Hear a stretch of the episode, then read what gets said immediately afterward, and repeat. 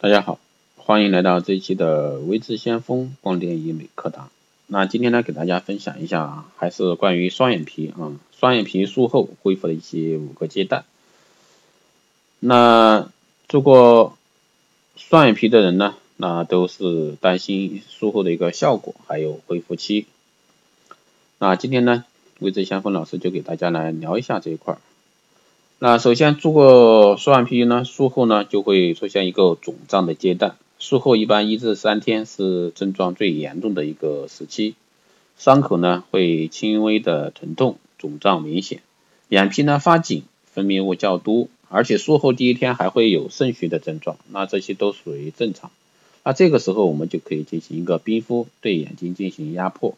利用冷冻原理呢，让皮下血管收缩，引致出血点。因为术后第一天的渗血反应呢，双眼皮的伤口处呢会有结血痂的一个情况出现。不过这个不用紧张，那只需要第二天去医院进行换药。那护士呢会有生理盐水将眼睛清洗进行冲洗，再用氯合碘啊将血痂轻轻的擦掉即可。第二个阶段呢是快速快消的一个阶段，啊术后四到九天呢是一个快速消肿的一个时期。基本每天的变化呢都比较明显，伤口周围发红或者说青紫状况会慢慢变浅至黄色。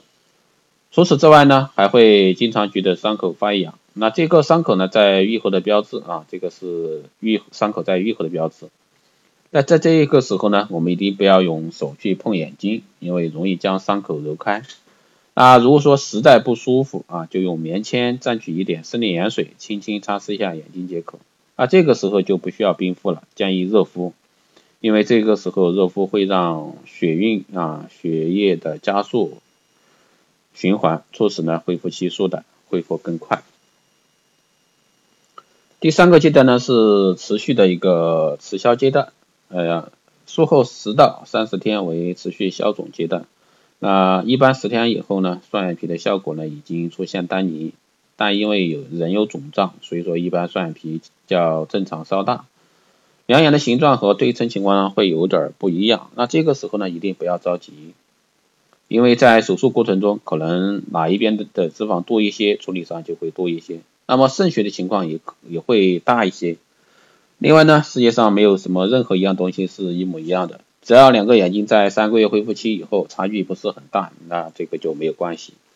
啊，这个时候呢，一定要保持良好的一个心情状态啊，并可以继续的热敷，这个是最好的一个术后工作。第四呢是稳定阶段，那术后三十一天到一百八十天呢为基本形形态的呈现稳定阶段，也就是说这个时期是双眼皮术啊成功与否，那这个时候就非常的去关键，看它的一个稳定。术后不时的炎症呢也会基本没有了。但因为伤口的皮下组织愈合和恢复，这个时候就是一个疤痕增生期的一个情况出现。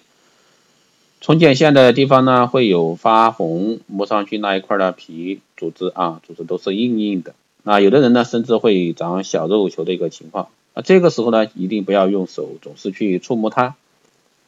因为越是抚摸刺激越大，疤痕增生的情况呢就也就越大。所以在这之前呢，我们在拆线的时候就要可以用疤痕软化膏来减轻或者说引致疤痕增生的情况出现。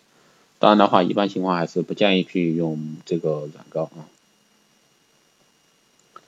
最后呢就是成型阶段，那术后一百八十天到三百六十五天属于成型阶段的一个时期。那这个时候呢，双眼皮的形态已经完全出来，不会有任何的不适情况和症状出现。如果说这个时候形态不是特别好，那可以根据情况和个人要求啊，去医院跟医生沟通进行一个修复手术。那以上呢就是今天带给大家的关于双眼皮术后恢复的五个阶段。那这个是非常